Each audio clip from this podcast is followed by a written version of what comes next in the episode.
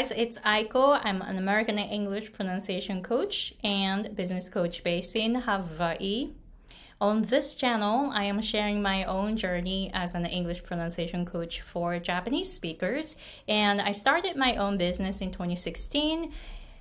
Um, and my income in 2016 from my coaching business was zero because I did not know anything about business. But I learned so much after that, and I was able to reach six figures in 2020. So I'm here to share some ideas for you as a coach to reach six figures. And I'm um, my um, specialty is to create a very tiny list, but very strong quality list. Um, my list size right now is about 200 and i am good at narrowing down your niche so i will help you do that. And i am good at creating high ticket offers. I started with $40 an hour pronunciation lessons um, in 2017 um, and then now i have two packages that are $10,000. You see it, $40 an hour to $10,000 packages. Like packages are like one is for three months and another one is for six months, right? So I was able to raise raise my fees from $40 an hour to right now I charge about $833 an hour. So I am sharing how I did in um, in my uh, on this channel, but I created a PDF for you talking about those three things small list and narrowing down your niche and creating your high ticket offers. So please, please check that uh, PDF guide and you can go to the description box and sign up for it. And when you sign up for it, the email might go to your junk mailbox or promotional email box. So please check all the boxes you have. And when you receive the email from me, please email me back and tell me about you and your business because I want to know how I can support you. All right, so today's topic. Today's topic is about um, my my tactic. So it is up to you to take it or not, but this has been working really, really beautifully for my business. Um, you know, I just mentioned that uh, my email lists are so so small. I have two email lists, one for English pronunciation coaching and one for this uh, business coaching. Together, I have about 200 people right now 200 people. And then last year I did multiple six figures. So how did I do it?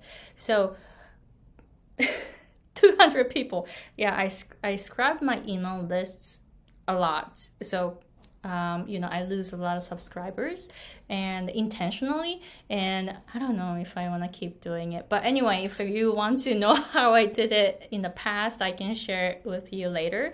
But I am rethinking about that tactic. But what I'm what I'm trying to say today is that you want to make a very good, like strong email list. So what I do for my lists is to make it hard for people to sign up. Like, for example, I say, hey, you know, I made a PDF guide, but I'm talking about, hey, if you are a coach who want to reach six figures with th- those three things kind of stuff. So I'm like eliminating everyone else. Um, so like that, right? And then for my English pronunciation coaching, I only teach advanced English learners who are Japanese and working already working in an English environment or English coaches and English pronunciation coaches who are Japanese. So I am targeting the, only those people. So how I am doing it, I am like I, I have another YouTube channel and I'm talking about pronunciation, English English pronunciation. And then there I use English and Japanese. So if Japanese people who want to learn the pronunciation from me, but their level is not high enough, then they're not gonna understand what I'm saying in English, right? So I am eliminating those who are intermediate and beginners. I'm targeting only advanced English learners who are Japanese. And I'm using Japanese. So if if non-Japanese are watching, they don't know what I'm talking about because I'm using Japanese, right? So I'm targeting only Japanese people who are advanced English learners. And I'm making it hard for them to sign up for my uh, free workshop. And then I mentioned that my free workshop video is for English, uh, advanced English learners. I'm using that term advanced everywhere, and I'm eliminating those who are intermediate and beginners this way, and I'm making it hard for them to sign up. So, so this is my tactic. This is why my email list is pretty um, small, but you know, with 200 people, last year I generated multiple six figures with the email size of 200. So this is possible. And what I'm saying is don't make it easy for people to sign up for your lead magnet. Because, you know, when you have a lot of people on your lists, you have to pay more.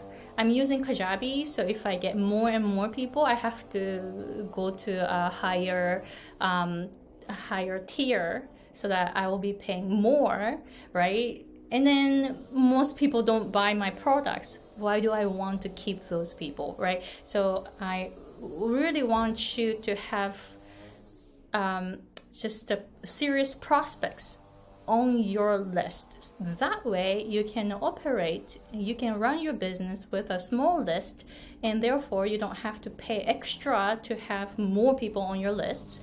And you can generate more money with small lists. So this is my advice. It is up to you to take it because maybe a lot of people teach in the way that hey, make it you know make it easy for people to sign up kind of stuff. But I actually want to go to the opposite direction of I want to make it harder for people to sign up because I want just serious people, serious prospects. So that was my um, tactic that I wanted to share. So please let me know what you think in the comment section.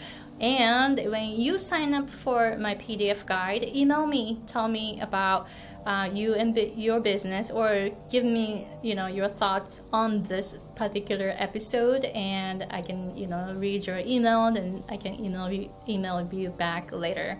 All right so thank you very much for watching and see you guys in the next episode